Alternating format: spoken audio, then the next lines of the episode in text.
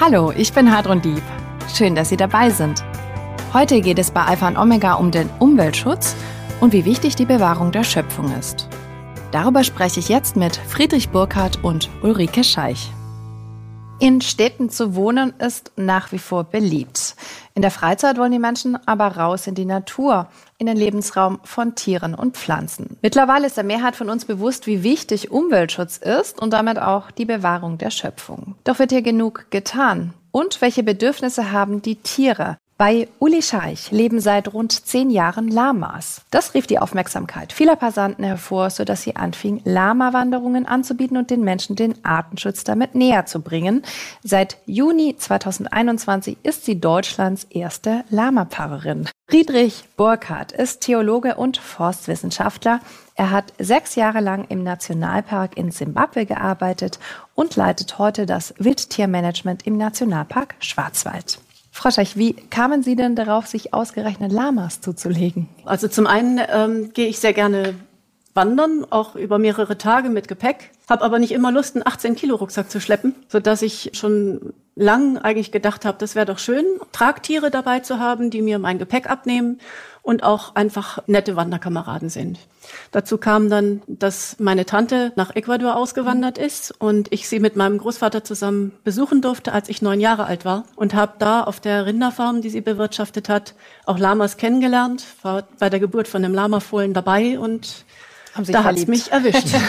Sehr gut. Jetzt verwechseln viele Menschen Lamas und Alpakas. Was ist denn der Unterschied? Der auffälligste Unterschied liegt in der Größe. Also mit Lamas unterhält man sich auf Augenhöhe. Alpakas sind deutlich kleiner. Mhm. Sie haben auch eine andere Faser. Alpakas haben nochmal deutlich feinere Faser als die Lamas, aber die Lamas sind auch schon, also sehen auch schon sehr kuschelig aus. Dann haben die Lamas längere Ohren, eine längere Schnauze, einen geraden Rücken, aber da kommt man dann schon in die Feinheiten. Sie haben auch Theologie studiert, Sie haben mhm. auch ein Vikariat gemacht, aber danach gab es keine Stelle und Sie kamen dann auf einen denkmalgeschützten Bahnhof.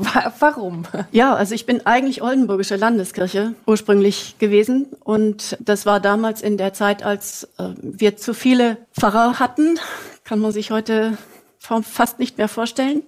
Auf jeden Fall hat meine Landeskirche dann gesagt, es tut uns sehr leid, aber wir können euren ganzen Vik Vikarsjahrgang nicht übernehmen. Dann habe ich gedacht, naja, erwerbslos kann ich auch bei meinem Mann in Süddeutschland sein und hatte eigentlich schon fast nicht mehr damit gerechnet, dass Kirche für mich auch Arbeitgeber sein könnte, so dass wir uns dann dieses neue Projekt mit meinem Mann zusammen ausgesucht haben, einen alten denkmalgeschützten Bahnhof zu sanieren. Hm. Sie hatten dann noch immer mehr Tiere. Was waren das für welche und mhm. welches Gefühl hatten Sie den Tieren gegenüber? Also ich bin mit Tieren groß geworden. Ich kann mir ein Leben ohne Tiere schlecht vorstellen, wobei ich ja, lange, lange Zeit ohne Tiere gelebt habe während des Studiums, weil einfach da die äußeren Bedingungen das nicht zugelassen haben. Mhm. In dem Bahnhof hatten wir dann ganz schnell mal zwei Katzen, damit fing es dann an und da kam dann natürlich ein ganzer Zoo dann irgendwann im Laufe der Zeit dazu. Zum Beispiel? Als unser Sohn dann da war, haben wir Fische gehabt, Wüstenrennmäuse, also Gerbile. Das hat unsere Katze immer sehr fasziniert. Die saß davor, hat Kino gemacht. Dann kam ein Hund dazu und irgendwann dann die Lamas. Herr Burkhardt, Sie sind Leiter für das Wildtiermanagement im Nationalpark Schwarzwald. Von der Stelle haben Sie lange geträumt. Warum? Also im Nationalpark habe ich deswegen geträumt, weil das eine Tätigkeit ist, bei der man versucht, den Tieren wieder äh, einen bestimmten Raum zu geben, wo der Mensch nicht managt und nicht einwirkt. Ne? Also das Ziel eines Nationalparks ist, dass man Prozesse frei laufen lässt, dass man Natur Natur sein lässt. Ne? Und dass der Mensch so wenig wie möglich, wenn überhaupt, eingreift. Und das ist für mich eigentlich der Traum gewesen in meinem ganzen Leben, jemals in so eine Stelle reinzukommen. Weil mein, restliches Leben habe ich auch in dem Bereich Mensch-Wildtier verbracht, aber da ging es meistens darum, äh, massive Konflikte zu lösen. Und bei, den, bei der Lösung dieser Konflikte waren in der Regel die Menschen dann diejenigen, die die größeren Interessensdurchsetzungskraft äh, hatten. Sie sind ja auch mit Tieren aufgewachsen. Welche mhm. Verbindung hatten Sie zu ihnen? Ich kann mir ähnlich wie Sie äh, ein Leben ohne Tiere überhaupt nicht vorstellen. Ne? Also wir haben von klein auf mit, mit Hunden, mit Rehkitze haben wir immer wieder aufgezogen, ne? Pferden, zu tun gehabt. Und ich kann es mir wirklich nicht vorstellen, Leben ohne Tiere. Und anders als bei Ihnen im Studium war es im Forststudium dann so, dass da fast doppelt so viele Hunde waren wie Studenten. Und jeder Professor, der was auf sich hielt, bei mir war das damals der Professor Schröder, der Wildtiermanagement gelesen hat, der hatte seinen eigenen Hund dabei. Ne? Mhm. Sie hatten schon als, als Kind das Gefühl, Sie müssen sich für die Schwächeren sozusagen einsetzen. Hat sich das durchgezogen bis heute in Ihrer Arbeit? Durchaus. Ja. Also ähm, ich habe eine Zeit lang oder ich habe Theologie studiert auch, ne, und da war eigentlich ähm, der Hauptanreizpunkt die äh, Bergpredigt ne, mhm. und eben gerade dieses sich einsetzen für Schwächere. Und für mich war damals eigentlich schockierend, dass gerade in der christlichen Ethik und in der christlichen Theologie dieser Herrschaftsanspruch des Menschen sehr stark betont wurde, macht euch die Erde untertan. Ne. Und ähm, ich habe da richtig körperlich dran gelitten. Und erst dann, wie ich die Ethik von Albert Schweitzer, die Ethik von der Ehrfurcht von dem Leben kenn kennengelernt habe, habe ich gesehen, dass es da auch noch andere Möglichkeiten gibt. Aber für mich war von Anfang an klar, dass mein Leben eben nicht in einem Pfarrhaus sein kann, sondern dass ich wieder raus will. Und das habe ich dann auch mein ganzes Leben gemacht. Ja. ja. Frau Scheich, Sie haben ja auch Kurse belegt am Anfang, wie man denn mit Lamas umgeht und was die Lamas brauchen. Was ist denn zum Beispiel wichtig? Also äh, Sie sehen ja sehr kuschelig aus und ich denke, das Erste, was auch Menschen, die zu mir kommen, über Lamas lernen, das ist, dass es Distanztiere sind die gerne also so ein bisschen Luft um sich drumherum haben. Und ja, es ist wichtig, dass sie sich an allen Körperteilen anfassen lassen von mir, weil ich sie ja auch pflegen muss, Nägel schneiden, scheren, medizinische Dinge. Aber ähm, man tut ihnen keinen Gefallen damit. Mhm. Und sie sind einfach schon sehr speziell, auch faszinierend, wie ich finde. Und eben in diesem in dieser Eigenständigkeit und in dieser Art als Distanztier, das, das muss man erstmal lernen, wie man mhm. mit denen umgeht. Also als Mensch möchte man gerne streicheln, aber das ist dann nicht gut für die Tiere. Also sie lassen es bestenfalls geduldig über sich ergehen. Menschen sind halt so, mhm. die müssen die Finger immer in diesem Puschelfell haben. Aber wenn man ihnen einen Gefallen tun möchte, dann läuft man mit ihnen. Mhm. Sie sind sehr, sehr neugierig, ähm, wollen was sehen von der Welt. Viel zu schade eigentlich, sie nur auf der Wiese irgendwie zu parken. Und das mögen die gerne mit uns mhm. unterwegs sein. 2011 kamen ja die ersten zwei Lamas dann zu Ihnen. Welche Reaktion haben Sie denn von den Passanten bekommen? Also ganz unterschiedliche. Manche Leute haben gesagt, oh, spuck mich bloß nicht an. Und andere Leute haben gesagt, oh, ich glaube, ich bin in den, in den Anden. Also eine große Überraschung. Mhm. Aber es gab eigentlich fast niemanden, der nicht ein Lächeln im Gesicht hatte. Mhm. Wie zeitintensiv ist es dann, Lamas zu halten? Also es sind relativ unkompliziert und einfach zu halten, mhm. verglichen mit einem Pferd. Auf jeden Fall. Mhm. Aber man muss natürlich gucken, wo sind ihre Bedürfnisse. Und das Wichtigste ist einfach, dass sie genug Platz haben. Mhm. Also das, was das Tierschutzgesetz vorschreibt, 1000 Quadratmeter für zwei Tiere, 100 für jedes weitere noch dazu, ist deutlich zu wenig. Herr Burgert, Sie sind nach dem Studium nach Simbabwe gegangen, in den mhm. Gonareshu Nationalpark, sechs Jahre lang. Warum genau dorthin und was haben Sie dort gemacht? Dass ich genau dorthin gekommen bin, war ein reiner Zufall. Es war damals eine Anzeige vom Deutschen Entwicklungsdienst, dass ich nach Afrika gehe. Das war eigentlich mein Kindheitstraum. Ne? Und es war kein Sendungsbewusstsein oder sowas, sondern es war ganz einfache, naive, reine Abenteuerlust. Ne? Mhm. Und ähm, das ist auch kein schlechter Trieb, denke ich. Wie ich dann nach Afrika kam, kam erstmal der große Schock. Ne? Das war äh, das südöstliche Lohfeld von Zimbabwe. Das ist die heißeste und trockenste Gegend. Und als ich runterkam, war gerade eine der größten Trockenheiten des, äh, des Landes. Das heißt, ich kam vom Hochgebirge, grüne Wiesen, schöne Wälder und plötzlich alles grau, überall Leichen, also tote Elefanten überall, tote Nilpferde. Teilweise starken die Nilpferde bis zum Hals noch im Schlamm drin und sind dann so langsam gestorben. Das war für mich ein absoluter Schock. Und das Erste, was ich dachte, als ich wieder in Afrika war, nichts mehr wieder heim. Und der einzige Grund, warum ich unten geblieben bin, weil ich, ist, weil ich mich geschämt habe, gleich wieder heimzugehen. Ne?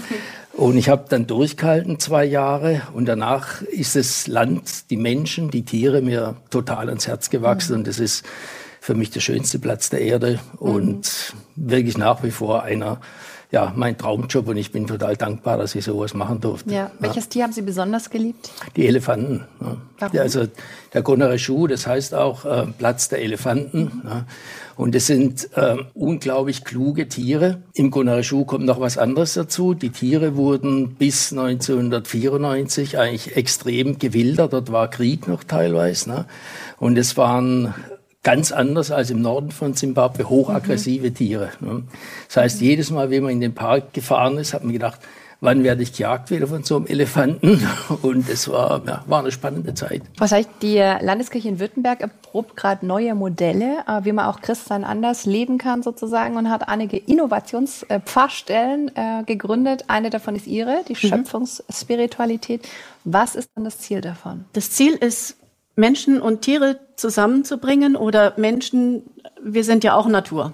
Also ich finde immer, wenn man sagt Mensch und Natur, das klingt so wie zwei Gegensätze, aber wir sind ja auch Natur. Und Menschen so in der größeren Natur sozusagen mit reinzunehmen, die Möglichkeit zu geben, Erfahrungen zu machen, auch im direkten Miteinander mit den Lamas, aber genauso gut auch, ähm, indem wir gucken, was fliegt denn da oben? Ah, ein roter Milan, was wächst hier? Dass wir uns erleben einfach als Teil dieser Schöpfung. Mhm. Und dass wir eben aus dieser Schieflage, die ja, uns jahrhundertelang verfolgt hat und mal rauskommen. Ähm, wir sind nicht die Räuber, vielleicht auch noch nicht mal die Bewahrer dieser Erde, sondern wir sind mit allen eigentlich gemeinsam in diesem hm. großen Schöpfungshorizont. Sie haben ja auch Ihren Hobby, Ihr Hobby zum Beruf gemacht, kann man sagen. Sie bieten auch Lama-Wanderungen an. Welche mhm. Erfahrungen haben Sie denn damit gemacht? Also sehr, sehr gute. Sonst hätte ich nicht die letzten fünf Jahre auch durchgehalten. Also jedes Mal eigentlich fast, wenn, wenn das gelungen ist, Menschen und Tiere zusammenzubringen, sind die Leute erfüllt wieder gegangen und haben gesagt, das, ich habe was Besonderes erlebt und ich nehme was Besonderes mit. Ich habe mich wirklich auf Augenhöhe mit diesen Tieren erlebt und das ist auch beglückend, einfach schlicht. Was lernen die Menschen von den Lamas? Ähm, im Augenblick zu sein, jetzt den Moment zu erleben, also mit allen Tieren, weil Tiere leben jetzt in der mhm. Gegenwart. Die grübeln nicht nach, was war gestern und machen sich keine Sorgen über das Morgen. Das ist ein ganz, ganz hervorragender Punkt eigentlich. Ja, und die laufen ihren Weg. Sie haben ihren Passgang und sie nehmen uns mit in, in diese, in diesen stetigen Gang und strahlen einfach eine unglaubliche Gelassenheit auch aus. Mhm. Wie verbinden Sie denn die Lamas mit den Menschen und dem christlichen Glauben? das ist eigentlich ganz einfach. Wir sind alles gemeinsam Geschöpfe unseres Schöpfers. Wir, wir dürfen diese Welt, diesen Planeten Erde, diesen einzigartigen Planeten genießen. Mhm. Gemeinsam mit allem, was lebt. Und wenn die Lamas auf uns zukommen, manche Leute sagen dann, ach, ich habe gar nichts zu fressen für dich dabei, dann sage ich, das ist dem Lama jetzt gar nicht wichtig. Die Lamas sind interessiert an uns Menschen. Mhm. Und sie kommen und gucken, wer ist denn das, wer bist denn du und nehmen uns so, wie wir sind. Und das ist ja im Grunde die Kernaussage der, ähm, des Evangeliums. Gott nimmt uns und liebt uns so, wie wir sind. Und wenn die Lamas uns so nehmen, wie wir sind, ohne dass wir uns irgendwie anders machen müssen oder dass wir irgendwie besonders toll sein müssen oder viel Geld auf dem Konto haben müssen oder ein tolles Auto fahren oder so, dann ist es im Grunde so, dass die Lamas uns das Evangelium predigen. Und wir können unsererseits dasselbe tun so wie es im Markus-Evangelium mhm. heißt, im Schlusskapitel, Kapitel 16, da haben wir den Auftrag bekommen, wirklich von Jesus Christus den Auftrag, geht in die Welt und predigt das Evangelium von der Liebe Gottes aller Kreaturen. Was können denn die Menschen im Naturpark Schwarzwald A erleben und auch lernen? Also ich glaube, das Wichtige ist vor allem auch das Lernen. Ne? Also wie ich vorher schon gesagt habe, ist der Hauptzweck eines Nationalparks, dass der Mensch sich raushält und nicht eingreift. Das heißt, Menschen, die uns besuchen, äh, müssen das Bewusstsein haben, dass sie Gäste sind. Gäste der Tiere, Gäste der Natur. Ne? Und dieses äh, lernen, sich zurückzunehmen, mhm. die Natur wahrzunehmen, auf die Natur einzugehen. Genau das kann man bei uns im Nationalpark lernen. Und wir, mhm. wir haben dann ein sehr hervorragendes Pädagogenteam, die die Kinder dann auch und auch Erwachsene teilweise mit über die Nacht nehmen und sie dann genau an diese Dinge heranführen. Und das ist die wichtigste Botschaft, die wir den Leuten eben bringen, ist das sich zurücknehmen, das Beobachten, das demütig sein und äh, ausharren. Das finde ich spannend, weil im Grunde äh, mache ich da was Ähnliches mhm. bei mir auf der Lama-Wiese. Also ich halftere die Tiere grundsätzlich nicht, bevor die Leute nicht da sind, sondern ich nehme die Leute mit auf die Wiese. Und wir gucken dann, wie verhalten sich die Lamas untereinander in ihrer kleinen Herde. Sie haben ihre Herdendynamik. Und wie verhalten sie sich, wenn wir als Gäste jetzt auf die Wiese kommen? Und wie können wir dann jetzt auch Kontakt aufnehmen? Und dann, wenn wir miteinander Kontakt aufgenommen haben und die Lamas dann so Richtung Ausgang geleitet haben. Dann kommen sie erst ans Halfter und dann orientieren sie sich am Menschen. Gab es Auswirkungen oder gibt es Auswirkungen Ihrer Arbeit damals in Simbabwe auf die heutige Tätigkeit? Ja, ganz viele eigentlich. Simbabwe hatte damals in den 90er Jahren ein System, wo man bemüht war, die Bevölkerung, die in der Randzone dieses Nationalparks lebt, intensiv mit in das Schutzgebiet einzubinden, ne? sodass die Leute in der Randzone etwas vom Schutzgebiet haben. Mhm. Und genau das machen wir im Schwarzwald auch. Ne? Die Leute fragen, was habe ich davon, dass da ein großer Nationalpark ist. Aber das hat natürlich seine Grenzen. Das Hauptanliegen des Nationalparks ist trotzdem das Vorranggebiet für Wildtiere. Mhm. Und der Nutzen, der findet außerhalb vom Nationalpark statt. Ihr Ziel ist ja auch, den Park zu 75 Prozent jagdfrei zu bekommen. Mhm. Warum und wie gehen Sie da vor? Also den Park 75 Prozent jagdfrei zu bekommen, das ist, sind die Vorgaben der IUCN, das ist die International Union for the Conservation of Nature. Die hat Kategorien für Schutzgebiete rausgegeben. Und das Ziel ist eigentlich, nicht nur den Park auf 75 Prozent jagdfrei zu kriegen, sondern so weit wie möglich keinerlei menschliche Nutzung. Also ist da, die Schweizer Nationalpark haben gesagt, kein Schuss, keine Axt, kein Vieh kein Zaun. Und das ist auch unser Anliegen. Wenn man mit Jägern spricht, dann sagen die eigentlich immer, man muss die Wälder auch bejagen, um irgendwie das Gleichgewicht herzustellen. Wie passt es denn jetzt zu Ihrer Strategie, das zu 75 Prozent jagdfrei zu bekommen? Also wir haben das ganz große Glück, dass wir, der Nationalpark wurde im Jahr 2014 gegründet. Und bereits 2016 hat sich bei uns ein Wolf eingestellt ne? und kurze Zeit später auch ein Luchs, der relativ äh, regelmäßig dort ist. Das heißt, die großen Beutegreifer ziehen in den Nationalpark ein, ohne dass man sie ausgesetzt hat. Und das sind eigentlich die Kandidaten, die dann mal die Arbeit, die jetzt noch die Jäger hm. im Nationalpark machen, übernehmen. Und wichtig ist dann natürlich, eine enge Zusammenarbeit mit den Jägern außerhalb des Parks, weil die sollen die Population abschöpfen. Mhm. Aber im Nationalpark soll kein Schuss mehr fallen. Da bejagen sich die Tiere quasi selbst. Genau, wenn der Wolf mit dazu kommt. Frau Scheich, Sie waren im Jahr 2018 mit den Lamas unterwegs zur Weltklimakonferenz in Polen, im Jahr 2019 beim Evangelischen Kirchentag in Dortmund, auch beim ersten Gottesdienst, in dem die Tiere offiziell dann anwesend sein durften. Welche Reaktionen bekamen Sie denn darauf? Also oft erstmal, ja, verwirrt, so ein bisschen, was machen jetzt hier Lamas? Und dann sofort eigentlich sehr positive Reaktionen. Weil man kann viel reden, dass Tiere wichtig sind oder dieses Gleichgewicht wichtig ist und dieses Miteinander von Mensch und Tier gut gelingen sollte. Aber man muss es einfach empfinden, man muss es mhm. fühlen, man muss es sehen und einfach tun. Mhm.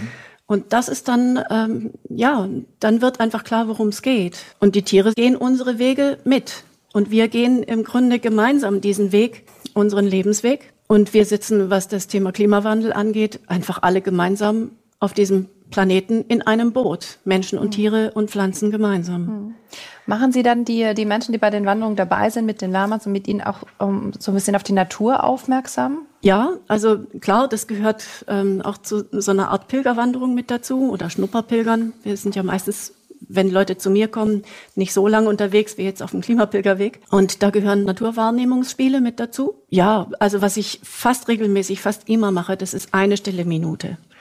Und selbst ADHS-Kinder schaffen das, 60 Sekunden lang nur zu lauschen. Ich sage dann immer mit so großen Ohren wie, wie die Lamas, mhm. achtet mal auf all das, was was ihr jetzt wahrnehmt und hört. Ob das jetzt Vogelgezwitscher ist oder, oder Autogeräusche oder das Flugzeug da oben. Mhm. Alles einfach. Das ist spannend. Genau das machen wir auch im Nationalpark, solche mhm. Übungen. Und es ist erstaunlich, dass auch kleine Kinder oder so wie mhm. Sie sagen, ADHS-Kinder, ne, sich für sowas äh, begeistern können und durchaus zugänglich sind für sowas. Ja.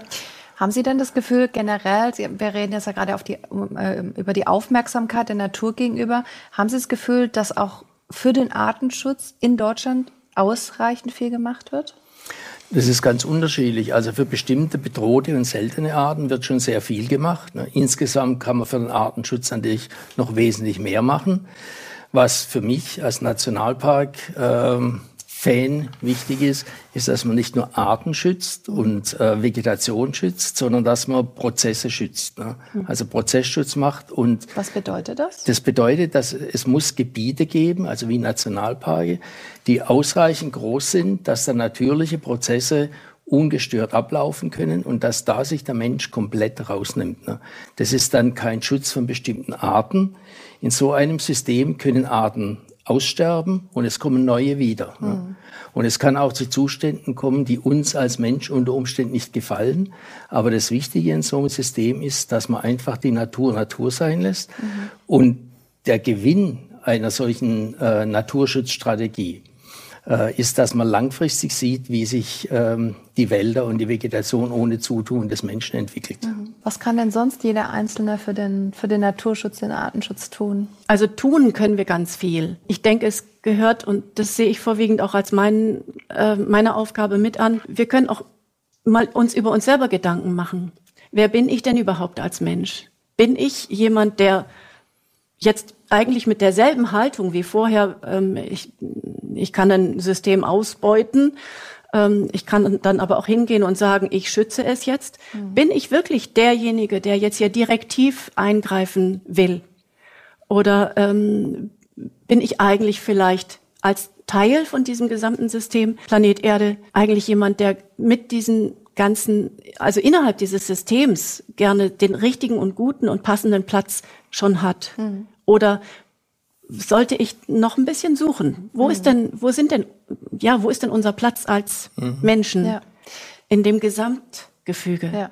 Die Landeskirche in Württemberg hat zusammen mit der Stadt Stuttgart ähm, mhm. dieses äh, Blütensamen-Tütchen entwickelt sozusagen, das man auch bestellen kann. Mhm. Darin kann man die Blütensamen ausstreuen. Ähm, sind über oder bis zu 20 heimische Blüt, äh, Blüten, die den ganzen Sommer auch blühen sollen. Was mhm. halten Sie denn von so einem Projekt? Also es ist eine schöne Sache. Ja, schön, dass sozusagen die Artenvielfalt in die Städte wieder zurückkommt. Mhm. Ich fürchte nur, wenn wir rausgehen aus den Städten mhm. und da ist nicht dieselbe Vielfalt auch wieder da, dann ist das halt ja ein Tropfen auf einen heißen Stein, besser als nichts. Mhm. Ähm, aber ich denke, die Kontinuität ähm, draußen in der Landschaft, dass Jahr um Jahr einfach wieder ganz unterschiedliche Pflanzen da sind, Disteln da sind, mhm. dass, dass Distelfalter kommen, mhm. Ähm, Brennnesseln da sind, die Nahrung sind für Schmetterlinge. Ähm, das ist eigentlich, mengenmäßig wäre das natürlich wichtiger. Das war ein schöner Schlusssatz. Ganz herzlichen Dank, dass Sie da waren. Umweltschutz, warum die Bewahrung der Schöpfung immer wichtiger wird. Das war heute unser Thema bei Alpha und Omega. Danke auch an Sie, dass Sie dabei waren. Übrigens, Alpha und Omega, der Podcast, ist ein gemeinsames Format der katholischen Bistümer Rottenburg, Stuttgart und Freiburg sowie des evangelischen Medienhauses Stuttgart. Zu sehen sind die Sendungen auf den privaten Fernsehsendern in Baden-Württemberg, auf Bibel TV und auf YouTube. Weitere Infos finden Sie unter kirchenfernsehen.de und kip-tv.de. Wenn Sie Fragen, Wünsche oder Feedback haben, schreiben Sie uns gerne an info@kirchenfernsehen.de.